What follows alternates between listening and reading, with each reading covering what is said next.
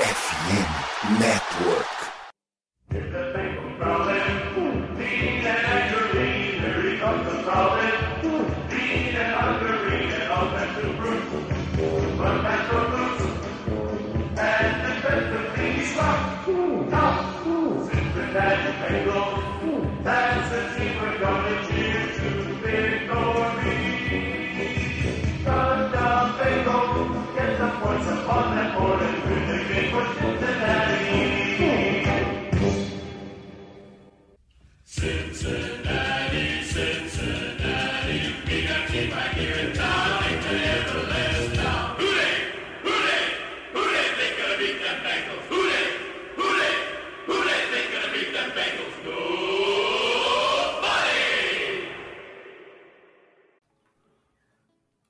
Seja muito bem-vindo ao podcast Day BR, a casa do torcedor do Cincinnati Bengals do Brasil. Hoje, episódio número 41, e vamos falar sobre a vitória maiúscula do Cincinnati Bengals sobre o Atlanta Falcons no último domingo no Paycor Stadium, onde o time atropelou, né?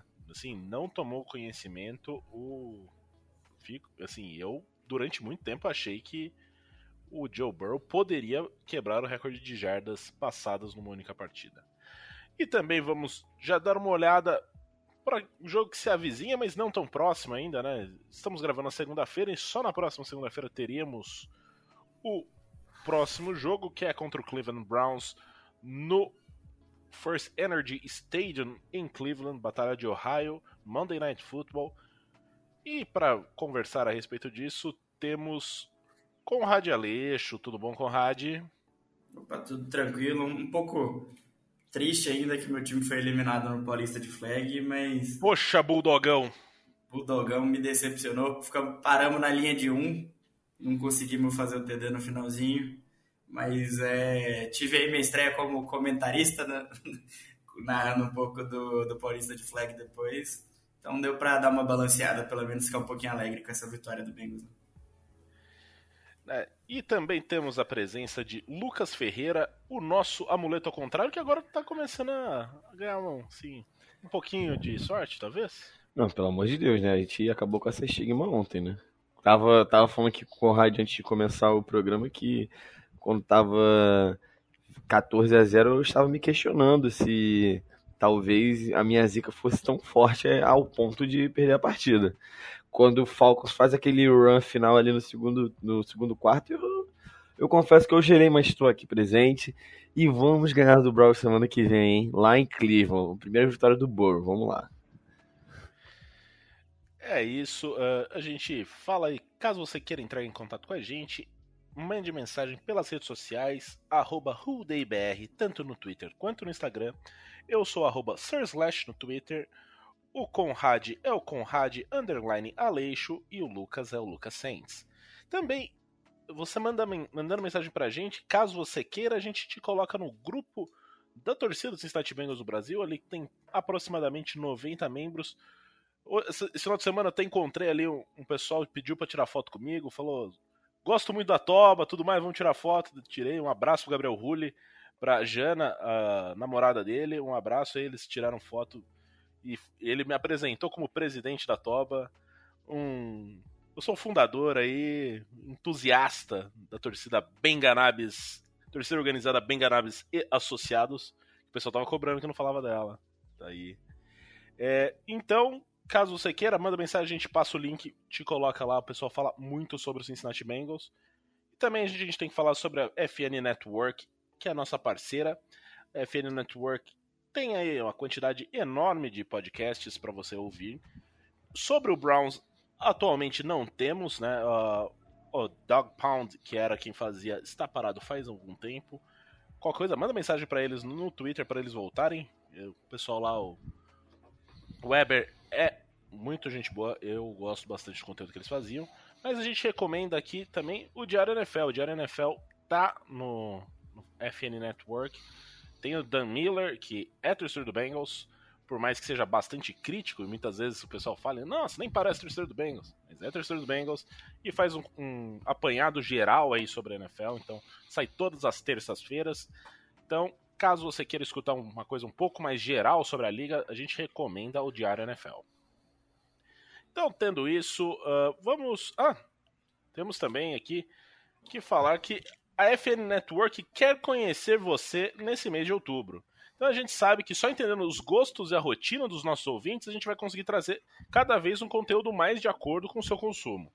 E para nós, criadores, a gente tem que entender a comunidade e falar de tudo que a gente ama. Então, com esse objetivo, a gente preparou uma pesquisa para vocês nos ajudarem a responder. Na descrição desse episódio tem um link com algumas perguntas simples. Não vai demorar mais do que 3 minutos para você responder. Inclusive, já faz isso agora enquanto você ouve o nosso episódio, que tal? Lembrando que a gente não vai divulgar isso para ninguém. Você não precisa se preocupar, tá bom? Não tem spam, não tem nada, é 100% anônimo. Podemos contar com você para tornar a FN Network uma comunidade cada vez mais forte? Então bora lá. Juntos somos Net Network.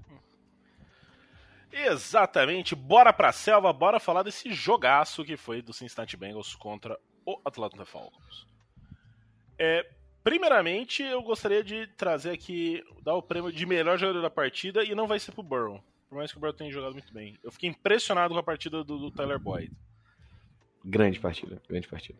Nossa, assim, ele impression... É, foi impressionante, até pelo nível de complexidade. Tem umas duas catches é, muito difíceis que ele faz, além de, de touchdowns longos, né? O Bengals que começou, assim, a, a arrebatador, né? Era começou, escolheu, né? No, ganhou o cara coroa, escolheu começar com a posse de bola, que foi uma coisa que a gente comentou no jogo passado, que no jogo passado não, no programa passado, que seria uma coisa que eu achava importante contra esse time do Falcons, que era tomar a dianteira do jogo, não podia ficar atrás porque o jogo corrido de, do Falcons poderia ser um problema. É, o time começou com a posse de bola e o Joe Burrow começou distribuindo muito bem, principalmente para o Tyler Boyd e para o Hayden Hurst. Os dois estão criando uma química muito legal também. E culminando num, num touchdown longo do, do Tyler Boyd. Tyler Boyd que estava com dificuldade pra, de passar das 100 jardas, passou das 100 jardas acho que no primeiro quarto. Se não foi no primeiro quarto, foi no primeiro tempo nessa partida. Assim, isso mostra um pouco da como foi impactante a, a atuação dele, né? Sim, ele apareceu em momentos bem diversos da partida, mas em especial naquele primeiro tempo mágico. Tem o touchdown com dois minutos de jogo, um passe de, se não me engano, 60 jardas, que, que e, a gente critica bastante as chamadas do Zach Taylor, mas essa chamada foi incrível. Você viu como o cornerback fica completamente perdido em quem marcar, se marca o Higgins ou se marca o Boyd. É, então, assim, espetacular. Teve o passe que foi um capricho no CTD, né? É, ele cai na linha de meia jarda, depois o time sofre uma falta e volta cinco jardas, estava na beira da endzone, mas enfim. É, a gente falou desde o começo da temporada sobre como aproveitar é, os jogadores que às vezes não são tão vistos pela, pelos outros times, por exemplo, Higgins e Chase, obviamente, você sabe que eles são os seus álbuns preferidos. Mas e o Boyd? E o Hayden Hurst? É, e os passes para o Mixon. Então esses três jogadores eles têm sido mais envolvidos no jogo no jogo aéreo e o resultado é esse. Você consegue dar jogadas explosivas para Chase, você consegue dar jogadas explosivas para Higgins, que não está tão bem na temporada, mas a gente sabe que é um excelente jogador e ontem jogou bem, teve uma boa atuação. Então assim, boas chamadas, o time conseguiu controlar o jogo ontem é, e era tudo o que a gente queria. Foi um jogo só não foi perfeito por causa do final do segundo quarto, mas tirando uma partida excelente da, da equipe. É, foram duas jogadas ali, né? Nem o final.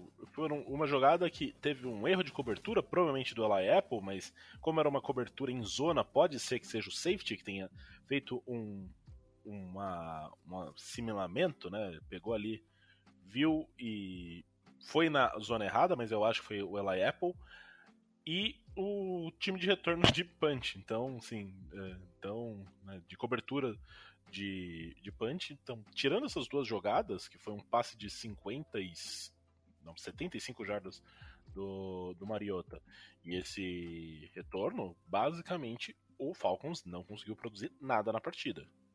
E, assim, um, outra jogada que me, que me chamou muita atenção foi uh, uma. Acho que era segunda pro gol que o Chidobe use evita o touchdown do Kyle Pitts, assim, que é um tight end, né? Em teoria é para ser um jogador mais parrudo, ele dá, ele chega muito em cima da jogada, muito firme e evita o um touchdown, sendo que estava na linha de uma jarda, então em teoria não não tem tanta dificuldade assim para você conseguir, ainda mais quando você é um jogador mais alto, mais forte do que o seu defensor.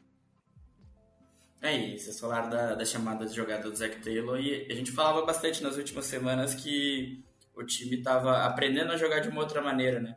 A gente estava comentando bastante do, dos drives longos e que estava sem as big plays porque as defesas estavam tirando isso e o time aprendeu a ser paciente, né? Agora, quando as defesas estão dando a oportunidade da, da, big play, o time está começando a acertar elas, né? A gente sabe que vão ser poucas durante o jogo e que o time tem que estar tá entrosado, que a gente via bastante o Burrow com o Chase estando um pouco fora de sintonia e elas voltaram, né? E agora o time continua tendo a explosividade de antes, mas agora também sabe fazer drives longos quando precisa, né? Aquele último drive lá que comeu acho que 8 minutos do relógio para ganhar o jogo é, foi muito bem executado. Né? Teve uma faltinha ali no final também que foi avassaladora. O Hayden Hurst vai fingir o snap. O time não ia pedir a bola. O Hayden Hurst passa, sai do lado direito da linha ofensiva, vai para trás do, do, do, center, pede o snap. O snap não foi feito e o acho que o nose tackle avança em direção a dele tem um encroachment. A torcida foi a loucura naquele momento. É, outra parada que assim me chama muita atenção é o segundo touchdown do, do Jamar Chase nessa partida me lembrou muito um touchdown que ele fez contra o, contra o Chiefs na temporada passada, né? Um passe que vem atrás, mas vem atrás porque o Joe Burrow percebe que a, a cobertura tá cobrindo mais o fundo do campo, passa um pouco atrás que ele é forçado a parar um pouco na rota para pegar, e isso dá uma separação para que ele corra para o, é, no, o after catch, né? Seja com muito mais tranquilidade. Ele, ele faz basicamente um Cooper, né? Ele não precisa nem dar uma, um pique e tudo mais. Ele vai ali, três, quatro jogadores perseguindo ele. Sim, sensacional. É, e uma coisa que sim, me chamou bastante a atenção foi a distribuição do, do jogo aéreo, né? Nessa partida. Então a gente teve o Jamar Chase com 130 jardas, só pegar aqui certinho a quantidade de jardas, mas foi o Pronto. O Jamar Chase com 130, o Tyler Boyd com 155 e o T. Higgins com 93. Sendo que é, até eu li no The Athletic, é, ele considerou que ele teve um jogo de 100 jardas porque ele falou: Eu fui roubado, roubaram uma jarda do, do touchdown que depois o Joe Burrow completou com o quarterback sneak e 6 jardas de uma, uma terceira descida que acho que no último drive que ele tá que a arbitragem considerou que ele não tinha o controle da bola e daí foi era a segunda descida, depois acabou indo pra terceira descida depois dessa jogada. E ele não tinha. Mas não conta pra ele. Mas foi isso que ele falou na saída após campo. É, então, assim, a gente vê basicamente a distribuição de jogadas, né? E como o Lucas já falou, a questão do Hayden Hurst, ele foi. Ele não teve uma quantidade muito alta de jardas, foram apenas 48, mas foram oito targets para ele e seis catches. Ou seja, ele está sendo uma válvula de escape excelente para Joe Burrow. Sim, e o Hayden Hurst, ele geralmente é utilizado em momentos de primeira descida. É muito difícil ele pegar uma bola que não seja a primeira descida, sabe? Nunca um passe... É complicado fazer um passe lateral, por exemplo, pro Tyrant, sabe? Ele tá sempre ali é, na linha ofensiva, então geralmente a rota dele é uma L in, uma L out. Então, ele sempre dá passes, ele sempre recebe passes que continuam o drive, fazem o drive prosperar. E a energia que ele trouxe para o time me parece uma energia muito bacana. Óbvio que ontem ele estava um pouco mais é, é, quente por estar tá enfrentando Atlanta. Inclusive elogiou o Zach Taylor, que ele sente que pela primeira vez na carreira dele ele está sendo efetivamente usado e da maneira correta. Então, eu achei uma ótima contratação, uma excelente contratação quando veio, em especial por ser pouco dinheiro que ele ganha, É, o Zoma, apesar de ser um líder é, espiritual, um líder de vestiário ali, ele não era um jogador que acrescentava tanto em campo, tanto que agora nem joga no Jets. É, enfim, é, uma ótima contratação. Espero que ele seja mais envolvido no jogo ainda. E, inclusive, se os Bengals conseguirem arrumar outro bom Tyrant, para mim seria incrível, incrível. Eu gosto muito de formações com Tyrants nos dois pontos da, nas duas pontas da linha. Basicamente, o que acontecia no Patriots com Aaron Hernandez e Gronkowski. Aquele time era fantástico. E eu acho que ajudaria muito o Burrow nesses passes curtos, já que tanto marcam um cover 2, a gente tá falando de cover 2, dois safeties. Enfim, acho que poderia ajudar bastante. Você tá falando de trazer de volta o filho do homem? Hum, não falei esse momento nenhum.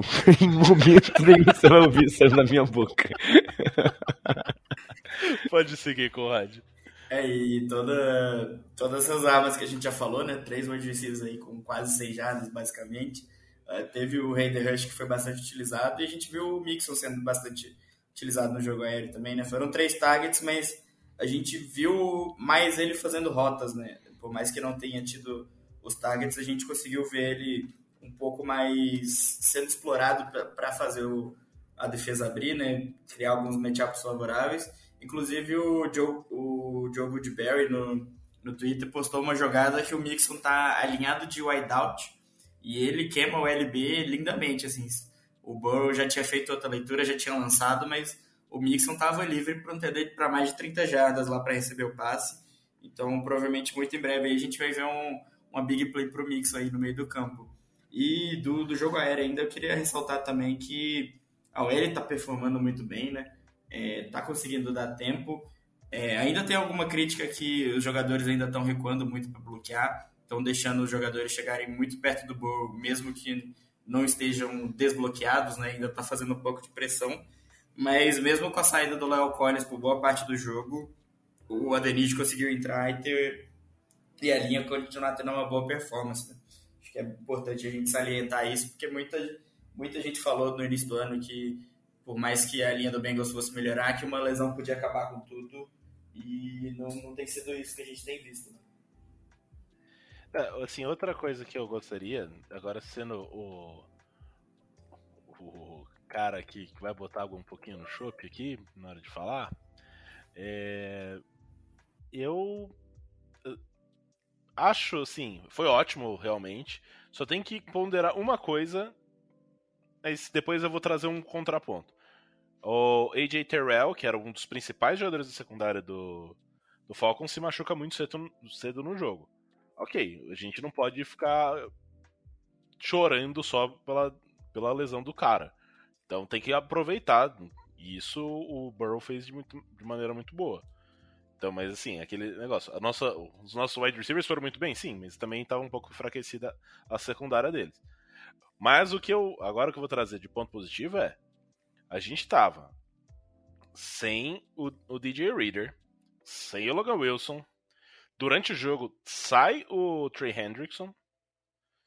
E mesmo assim conseguiu lidar bem com o, com o jogo corrido do, do Atlanta Falcons, né? Na minha opinião, o que o pessoal não entende muito, pelo menos aqui no Brasil eu vejo muito dessa forma, é que o futebol americano é um jogo que uma das variáveis são as lesões. Não é igual o futebol, por exemplo, que, sei lá, o meio de campo do seu time machuca a coxa, ele vai ficar é, um, dois, três meses fora. No, no, futebol americano eles jogam machucado. No futebol americano, é, três, dois, quatro jogadores por time saem todos os jogos com alguma lesão. Então, você ter um time que, mesmo assim, consegue prosperar, é uma parte do trabalho do coaching staff. A gente critica muito o Zach Taylor, em especial as chamadas que ele tem, mas algo que os Bengals melhoraram muito desde a saída do, do Marvin Lewis foi isso, foi o coaching staff tem um coach staff bom, tem um coach staff com ótimas peças do lado ofensivo, do lado defensivo, no special teams, tem uma profundidade de roster que esse ano é infinitamente maior do que o ano passado. Então essa, essas valências vão te permitir que seus jogadores se machuquem e que a sua ideia de jogo e que o, o espírito da, da, da, equipe em campo não mude. Obviamente que se o Burrow machucar, se o Chase machucar, é, são peças dificilmente serão é, repostas. Colocar, vai colocar alguém no lugar e vai dar certo, não é isso. Mas o que os Bengals têm atualmente é o que se espera de um time contender ao Super Bowl. Uh, atualmente, quem joga mais que os Bengals na, na NFC? Bills, Chiefs, e, e para aí. O resto é todo mundo na mesma prateleira. Então, parabéns ao coach staff da equipe, parabéns pela profundidade do roster. Espero que todos esses jogadores voltem, porque obviamente eles fazem falta, mas que o time consiga se adaptar à saída deles, porque se machucar faz parte do futebol americano. Ah, e o time tem tido essa essa característica nos últimos tempos. Você pega a última temporada, a quantidade de linebacker que machucou. Era, cada semana era um linebacker, sim, completamente pegou na rua, colocou para jogar e tava. Ó, porque assim, vou de cabeça. Né? A gente tem o, os três principais, né? O, Logan Wilson, o, o Jermaine Pratt e o, o Davis Gator. Daí teve o Joe Batty, daí teve o. Marcus Bailey. Marcus Bailey. Os dois machucaram, daí teve o Johnston, que fez um tackle muito importante no, no Derrick Henry. Então, você começa a ir cada vez mais fundo para achar, porque você não tem. Desculpa, o time tem no máximo cinco linebackers. Teve que pegar jogador do practice squad e colocar para jogar, que conseguiu performar. E daí a gente consegue ver isso agora em outras posições também. É, e a tendência, né, o DJ Reader, é, ele tá já na última semana ele já treinou no campo de reabilitação e nessa semana ele já está liberado da injury reserve, ou seja, se o Bengals precisar uh, acionar ele para o jogo contra o Browns, ele já está disponível. Então já começa a dar ali uma luz verde. Uh, tem a questão do, do Logan Wilson que. Ok, não dá para confiar muito no Zach Taylor quando se trata de lesões, né? Mas é, ele falou que era day to day, week to week. Não colocou nessa semana. Como o Browns tem um jogo corrido muito forte e depois o time pega Panthers e uma bye week, né, são duas semanas, talvez vale a pena você arriscar um pouco mais é, colocar, expor um pouco mais esses jogadores a algum risco, em vez de você poupar, porque você vai acabar poupando por muito tempo, já que o Panthers, por mais que tenha ganho nessa semana, já abraçou o tank, né? Já vem, já trocou o, o Christian McCaffrey, já anunciou que é o PJ Walker que vai ser o quarterback pelo resto, pelo menos nos próximos jogos. Então, você começa a ver isso, então eu colocar, se tivesse a oportunidade, assim, tá 80%, 90%, eu colocaria tanto o Logan Wilson quanto o DJ Reader para voltar na próxima partida. É, então, a coaching staff a gente vê não só a, as chamadas das jogadas, as adaptações no meio do jogo, mas saber construir esse elenco, né? A gente falou da profundidade, mas é, o time tem conseguido encontrar valor em, em lugares que geralmente a gente não espera, né? É, geralmente você espera que você vai encontrar valor com certeza ali é, na, primeira, na primeira e na segunda rodada do draft, no máximo ali até a terceira, e o time tem conseguido trazer jogadores de quarta, quinta rodada que tem contribuído, e até o Jay Tufeli, que foi a sensação dessas duas últimas semanas, foi jogador que foi refugado por outro time e o Bengals trouxe e, está sabendo aproveitar ele, né? Então você vê que o time está sendo bem construído desde o do princípio, né? Os técnicos sabem bem que tipo de jogador quer, jogadores querem contar, né? A gente pode até falar de jogadores mais consagrados com rádio, como o Trey Hendrickson, ele teve boas primeiras temporadas no Saints, mas a que ele despontou foi a última antes dele vir para os Bengals. E falavam que os Bengals tinham pagado muito caro nele, que é, era um overpaid e tudo mais, e se mostra um jogador que foi essencial. Na temporada passada ele teve mais de 10 jogos seguidos com, com sacks. Essa temporada ele também começou um pouco devagar, como todo o time, mas nos últimos jogos tem ido muito bem. Então é procurar o ouro no lixo, mas também conseguir é, dar valor ao que realmente importa, né? É, e até jogadores que são criticados até hoje em dia, né? O Lay Apple, o Trey Flowers, é, é, ainda são criticados, mas têm tido um bom rendimento, né? É, e mesmo outro jogador que veio mais ou menos nessa pegada, assim, ninguém dava nada por ele, é, ou pelo jogador que foi, pelo qual ele foi trocado, foi o BJ Hill. O time foi buscar um jogador no Giants, mandando um, um center reserva, que todo mundo falou, ah, vai cortar o Billy Price.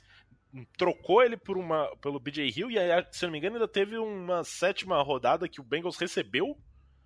Se eu não me engano, não foi uma troca um por um, eu acho que teve uma sétima rodada vindo Acho junto. O Bengals subiu alguma posição no draft. Aí, Então, assim. você fala assim, pô, você pega o BJ Hill, que veio na última temporada, fez uma boa partida, fez uma boa temporada, né? É, o time foi renovou com ele, é, em vez de renovar com o Larry Gunjobi, até porque o Larry Gunjobi teve uma lesão e ficou é, na off-season estava parado, mas trouxe um jogador que atualmente, com- inclusive com a saída do do do DJ do DJ Reader, tá tendo que aumentar muito a quantidade de snaps. E assim, ele tem mostrado pelo menos um pouco dessa qualidade dele. Outro jogador que era subvalorizado e o time conseguiu é, fazer crescer é o Tirobi Awuzie. Pouquíssimo se falava nele. Hoje ele é um cor- cornerback top 10 da liga? Possivelmente. É, faltou um pouquinho de marketing ali pra ele realmente ser o- considerado, né? Mas a, a atuação dele tá sendo top 10 da liga tranquilamente. E agora a gente começa a ver também um pouco mais do- dos jogadores do draft desse ano aparecendo também, né? Zach Carter. É, o, o, o Ken Taylor Bridge começou a aparecer um pouco mais, o Dex Hill ainda não está sendo tão utilizado, mas a gente vê um pouco também. Então, o, o Osai, que a gente pode considerar que é a edição desse ano também, está começando a aparecer mais. E o Volson, que é outro jogador que assim, a gente. Exatamente. Ele já joga tanto como veterano que a gente até esquece que ele é rookie. Mas ele tá. É o sétimo jogo dele. E você vê como o time tem melhorado bastante nessa, nessa situação. E não é como se ele tivesse chegado com uma linha consolidada, né? Ele chegou na linha mais é, contestada na, da NFL. Talvez a mais contestada dos últimos anos, lá, dos 5, 10 anos. Sem Então. entrosamento nenhum na linha. Sem entro- Então, é, pois é, sem entrosamento nenhum. E você vê que a linha vai melhorando a cada jogo. Realmente, esse problema de não dar espaço pro Burrow dentro do pocket, né? Você vê que o pocket vai encurralando o Burrow, mas ele consegue lançar a bola ainda é, ok, mas é algo a melhorar. Só que são menos faltas agora. São menos sacks é, por falta de comunicação. Teve um nesse jogo que um jogador passa pelo lado esquerdo da linha completamente livre e derruba o Burrow um segundo depois do snap mas já são casos mais isolados. E o Burrow sendo um, um excelente atleta e o ataque tendo excelentes jogadores em posições de para receber passe, é, isso já faz uma enorme diferença, porque o talento que ele tem, o talento que o Burrow tem, ele precisa de pouco para fazer muito. E com muito, imagina o que ele pode fazer. Então, realmente, é uma, é uma, é uma vitória para a gente celebrar, é uma vitória para a gente é, sentir orgulho, porque a gente pegou um time que está com uma campanha igual a nossa, obviamente que não tem um elenco parecido, mas a gente foi lá e mostrou que é o melhor time, que é um dos melhores times da UFC. Então, eu saio bem empolgado dessa partida, finalmente, né? Semana 7. É, e você falou desse sec aí, me fez lembrar também que é a construção do elenco como o clima no vestiário, né? O entrosamento entre os jogadores. É, esse sec que você falou, o Carras até deu entrevista depois do jogo falando que a culpa foi dele, que não era do Teco, porque ele que errou a contagem de snap soltou a bola antes. Então o jogador não estava preparado para o bloqueio. Então você vê os jogadores é, se impondo, é, chamando a responsabilidade dos erros para não deixar afetar os companheiros, né? Isso é importante para um time que quer estar competitivo até o final.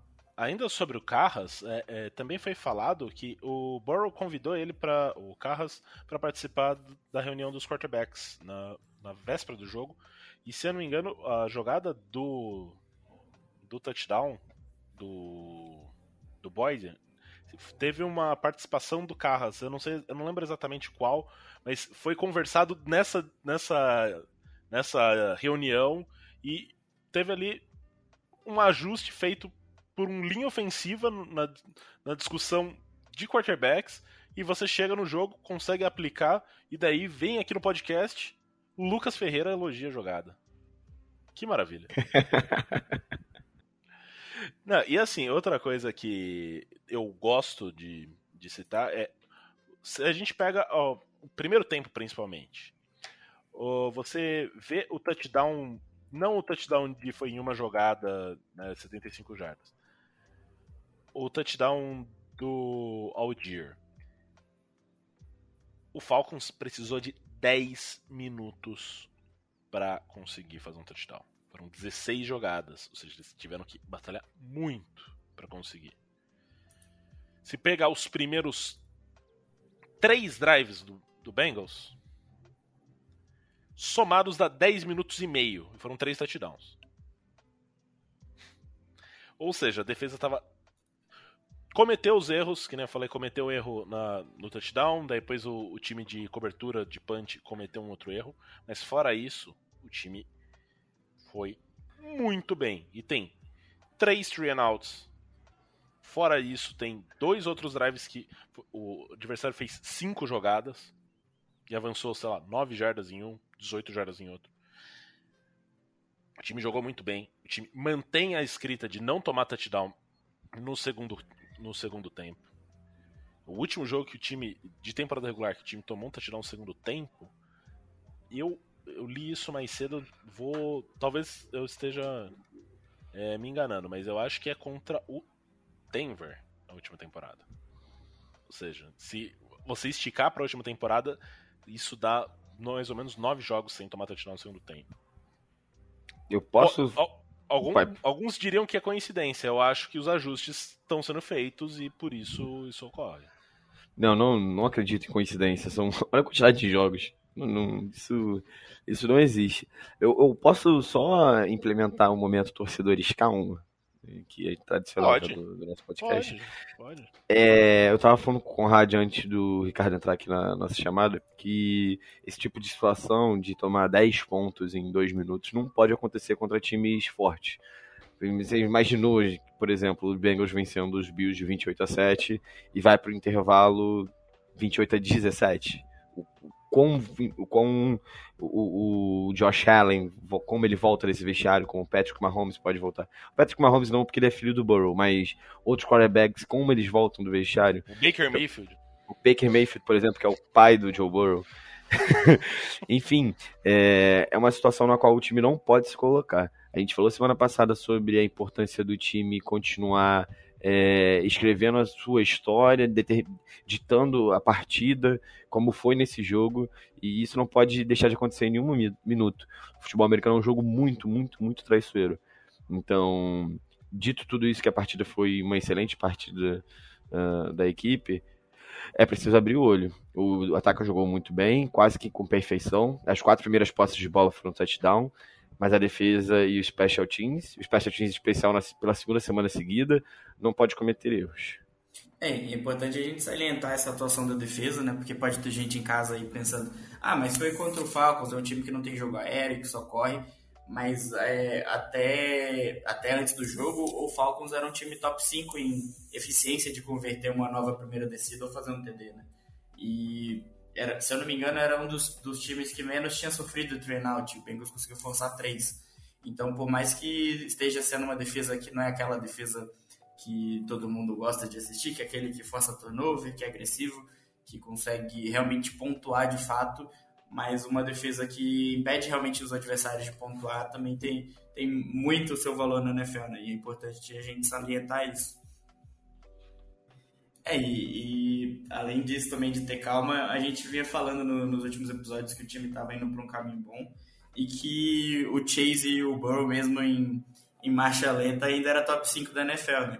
E agora que a gente viu o Burrow encaixa, encaixando a, a, terceira marcha aí, a gente viu o garoto quebrando o recorde que ninguém nunca tinha feito na NFL, né? primeiro jogador da história a ter um jogo de 500 jardas e 4 TDs. Então, é daí pra frente, né? A gente quer é. ver ele quebrando 500 jardas aéreas aí, quem sabe. É, tem acho que também a questão dele ser o único a ter dois jogos de 450 jardas, três TDs e um, e um touchdown corrido, alguma coisa assim. Eu vi alguma estatística na ESPN mais ou menos nesse sentido, que assim, antes dele tinha, acho que um jogo do Big Ben, um jogo do do Aaron Rodgers Daí, isso, sei lá, 2013, 2011, depois volta pra década de 90. É, tinha mais um QB e, e o Burr era o primeiro a ter dois jogos, assim. Exato, exato. Então, assim, acaba sendo um pouco impactante, né? Você fica até empolgado, assim. E o time, o Bengals, ele não pontuou mais também porque não precisou. Né, Tiraram o freio olha... de mão, né? Exato. Você olha ali, ó, se o jogo tá apertado, aquele, aquela quarta descida que ele tentou era um, era um field goal razoavelmente tranquilo pro, pro Evan McPherson. E no final do jogo, o time parou na linha de 5 jardas e ajoelhou, né? Então, com isso, a gente consegue ter uma, uma noção de como o time jogou muito bem ofensivamente. Teve, teve torcedor reclamando que era pro time ter chutado pelo menos o field goal com o McPherson ali no, no final da partida, ter botado ele em campo. Inclusive, isso me lembrou outra jogada. Era uma quarta descida, era uma quarta descida para um, se eu não me engano, um passe no T. Higgins, a bola foi para para ser disputada no alto, né, para ele tentar contestar o, o cornerback e não deu certo. Zack Taylor, se você nos ouve, pelo amor de Deus, conquiste cada ponto que você possa conquistar. Para de fazer essas quatro descidas que não, não fazem muito sentido. Por favor, cara. Você podia botar o Falcons de volta na partida. É, então, aí acho que é isso. Podemos fechar um pouco o, o nosso nossa conversa sobre o jogo. Achei que ia ser mais rápido hoje, porque tinha quando é vitória costuma ser ligeiro, mas a gente já estava tendo aqui 35 minutos de podcast. E a gente tem que falar um pouco dos nossos rivais, os primos, né? Pessoal lá da parte norte do estado de Ohio, que não, o jogo do próximo Monday Night Football, Cleveland Browns e Cincinnati Bengals. Cleveland Browns que perdeu nesse final de semana, é, tá já ficando um pouco mais uh, longe, né, da questão, já tá com duas vitórias e cinco derrotas. Ainda tá com Jacob Brissett, tem uma linha uma, uma, uma defesa, de forma geral, bastante prejudicada, está sendo bastante criticada. E um jogo aéreo, um jogo terrestre sendo, o sendo a principal força motriz desse time. Né? É, nesse jogo, a gente olha Jacob Brissett com 258 jardas, é, aéreas, é o, o, Nick Chubb com 91 jardas correndo com a bola, mas, por exemplo, Brissett sofreu 5 sacks. E a gente sabe que o pass rush do Ravens não é o ponto forte deles, né? É, é um time que sofreu com lesões agora nesse último jogo, perdeu alguns jogadores que provavelmente não, não vão jogar contra o Bengals e... Joko, um linebacker que eu não vou lembrar o nome... É, e apareceram alguns reportes também de que estão tentando vender alguns jogadores aí para troca. Então o clima você vê que não está muito bom lá no Browns. Né? É, teve todo o cenário do, do, final do último jogo contra o Ravens, que o time tinha tava tentando caminhar para um field goal para tentar para tentar empatar o jogo para levar para prorrogação e o time comete uma falta. O long snapper comete uma falta. Então você começa até aqueles flashbacks do, do Browns antigo, né? E agora é, é a hora da verdade para a gente descobrir se, se o problema era o Browns ou se era o Baker, né? É, e é duas semanas seguidas, né? Se bem que eu acho que o Baker não vai jogar contra o, Bengals daqui duas semanas, mas. É... Tem a sequência Browns e Baker. É... Eu imagino que sim, o time tem aí. É, o que eu comecei a falar né, na última, no último programa sobre o Falcons se aplica muito ao, ao Browns. O Bengals tem que assumir a dianteira na partida, é, se possível, ter a primeira posse de bola, já marcar, porque isso vai tirar uma pressão muito forte. Tá? É. Sendo que o time tem um jogo corrido principal, né?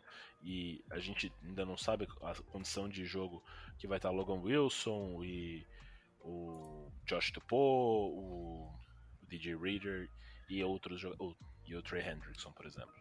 É, eu não sei se o Kareem Hunt vai estar presente na semana que vem, já que ele é uma das, das especulações de troca dos Browns. Mas ainda assim, é Nick Chubb, né? Ele tem sido um, um pesadelo para os Bengals nas últimas partidas. Então, é, apesar de ser um time que tá com, não está com seu quarterback titular, que seria o Deshaun Watson, que a gente obviamente não sabe como ele vai voltar após um ano suspenso, mas essas, essas semanas, é, ainda assim é um time que eu considero perigoso. Não é um jogo fácil. O, que o Browns fez partidas medíocres contra algumas equipes, Mas, por exemplo, os, os Ravens, eles chegaram no final da partida com, com oportunidade de vencer, como o Conrad disse. É, vence, perderam para os Falcons, que a gente venceu agora, mas fizeram um jogo duro contra os Chargers. É, então, assim, é um jogo a se prestar atenção. Eu acho, por exemplo, Falcons e Bengals muito mais fácil e tranquilo do que o Browns e Bengals. É um, é um clássico de divisão, é um clássico é, estadual, então tem Prime muita time coisa em fora jogo. de casa. Prime time fora de casa, o Monday Night Football. Então, é, eu não vou. ainda tem. Será que tem alguma estigma? Os Bengals não vencem no Halloween desde 1900 e foda-se. Enfim, é, é preciso ter atenção. Os Bengals são favoritos, ponto. São. As, as casas de apostas vão refletir isso, mas não é tão favorito como a gente, esperar, a gente esperava, por exemplo, no começo da temporada, ao saber que o Deshaun Watson não estaria. O Brissett vem fazendo uma campanha decente até então. É, a defesa do Browns, se for pegar a estatística de EBA por jogada, é a segunda pior da NFL até agora no, na, na semana 7, né? Mas a gente tem que lembrar que jogo de divisão é jogo de divisão, né? O Bengals também era favorito contra o Steelers na primeira semana e a gente tá vendo que o Steelers não tá jogando muito bem ultimamente, né? Então, jogo de divisão sempre dá aquele gás a mais no, no, nos jogadores, é sempre aquele, aquela tentativa de jogar mais do que realmente se pode, né? Ó, Lucas, você pediu a informação, a gente traz informação. Eu tenho uma notícia boa e uma notícia ruim a respeito de Halloween. Vai, você quer qual primeiro? Ah, tô pensando aqui. Vai, a ruim primeiro, a ruim primeiro, vamos lá. O time não. São duas ruins, então. O time não ganha desde 2004 no Halloween. Meu Deus do céu. E o time. E a boa? É... A boa é que a última vitória foi contra o Browns. então, 20, 18 anos depois, quase 20 anos, a gente vai ver. Não, não, não. É, não, mas quase 20 anos depois a gente joga no, no Halloween, não é uma coisa tão comum. Foram Ah. quatro jogos na história, no dia 31 de outubro. O time ganhou um jogo, perdeu três. É, ganhou. é, visto, visto os times que os Bengals tinham alguns anos atrás, né? É, foi em 2004, 99, 76 e 71. A última vitória foi em 76 contra o Browns. Eu acredito no meu Deus, o meu Deus ele é muito forte. Então, desde 76, aí a gente tem 46 anos de tabu. É, Deixa vai- isso aí. Aí pra vocês. Não, esse- eu peguei um artigo que é um pouco antigo. Então talvez tenha mais alguns eh, jogos depois disso. Eu preciso. eu não, agora eu vi ele de 2010, então tá- deve ter mais uns dois ou três jogos. É, e só complementando o que eu falei do, do clima ruim no, no- lá no Browns, é, tiveram alguns, alguns reportes depois do jogo que foram ouvi- ouvidos bastante gritos e xingamentos no, no vestiário do Browns depois do jogo.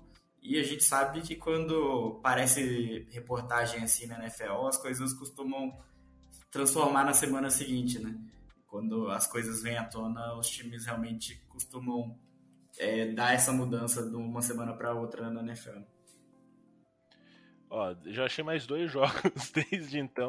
Eu, eu, tô, eu tô focado nessa, nessa informação aí. Quem sabe Claro. resolvido. Ano passado a gente perdeu pro Jets e também teve a derrota num, num Thursday Night Football contra o Dolphins, aquele do, do touchdown do Giovanni Bernard e tudo mais. E nesse jogo contra o, Brown, do, contra o Dolphins, se eu não me engano, teve uma lesão grave do Dino Atkins. Se eu tivesse que apostar na lesão de alguém, eu apostaria na lesão do Green, né? Todo homem se machucava. Meu Deus do céu. Ah, e, e o ano passado foi aquele jogo tenebroso contra o Jets que a gente tomou a É- virada de Mike White. É um ótimo exemplo de que na NFL você precisa matar jogos. Os Bengals estavam ganhando o jogo inteiro, jogando melhor, não mataram a partida. E aí no último quarto, ali nos últimos minutos, o Mike White doutrinou a franquia. Podemos dizer que o Halloween dá arrepios na torcida do Bengals, não é mesmo? Eu espero que o Joe Burrow faça muita gostosura, né? É, ou muitas travessuras também, né? É, depende, né? É, e tem alguma bold aí para a próxima segunda-feira ou tá muito cedo, tá muito longe do jogo, difícil de prever? Vou fazer uma do meu coração. Nick Chubb corre menos de 50 jardas na partida. Hum, eu acho que o. Uma também do meu coração. O Burrow sairá ileso, não, não tomará um sec na partida. Eu vou fazer uma bold também que um jogador não chamado Burrow vai lançar TD nessa partida pelo Bengals. Então, talvez o Boyd, talvez o Winston. Se você acertar essa. Ó, se, se, você fizer uma fezinha aí, né, na, nas casas de apostas, nas casas de entretenimento do ramo, acho que você faz um dinheirinho se você acertar. essa, se eu acertar a intuição, já, já dá pra apostar na Mega Sena, né? Exato. Você vai queimar o cartucho. Joga no bicho, joga no tigre. É, tendo. Então, eu acho que é isso. Vocês têm mais alguma coisa a falar sobre o jogo da próxima semana? Só manter aí o pessoal atento às redes sociais do Rudei BR. Não, eu quero falar que esse jogo é, pode parecer um pouco é, meio largado assim na, na, tabela do Bengals, mas é um jogo bem importante. É, a gente está com o recorde negativo dentro da divisão. É, a gente precisa ganhar recorde na conferência, né? Porque a gente está vendo que realmente está bem apertado, como a gente esperava a, a, briga pelos playoffs, caso a gente não ganhe a divisão. E além disso, é, eu vi hoje que pelo DVOA, o, o Bengals é o segundo time que tem a tabela mais difícil no restante da temporada. Então, vão ser jogos bem complicados e a gente não pode, a gente já perdeu dois jogos no início da temporada, a gente já perdeu é, três na temporada inteira, né? Então a gente não pode mais bobear para chegar nos playoffs.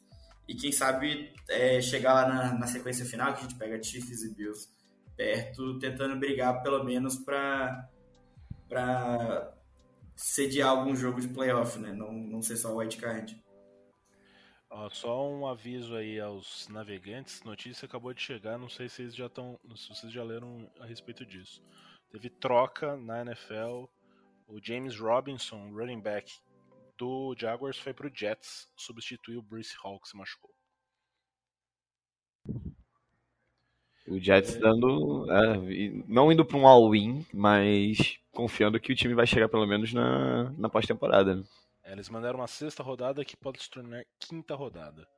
E o, o Bruce Hall, uma pena, né? Ele estava no último time de fantasy, até por isso eu, eu sei da qualidade dele.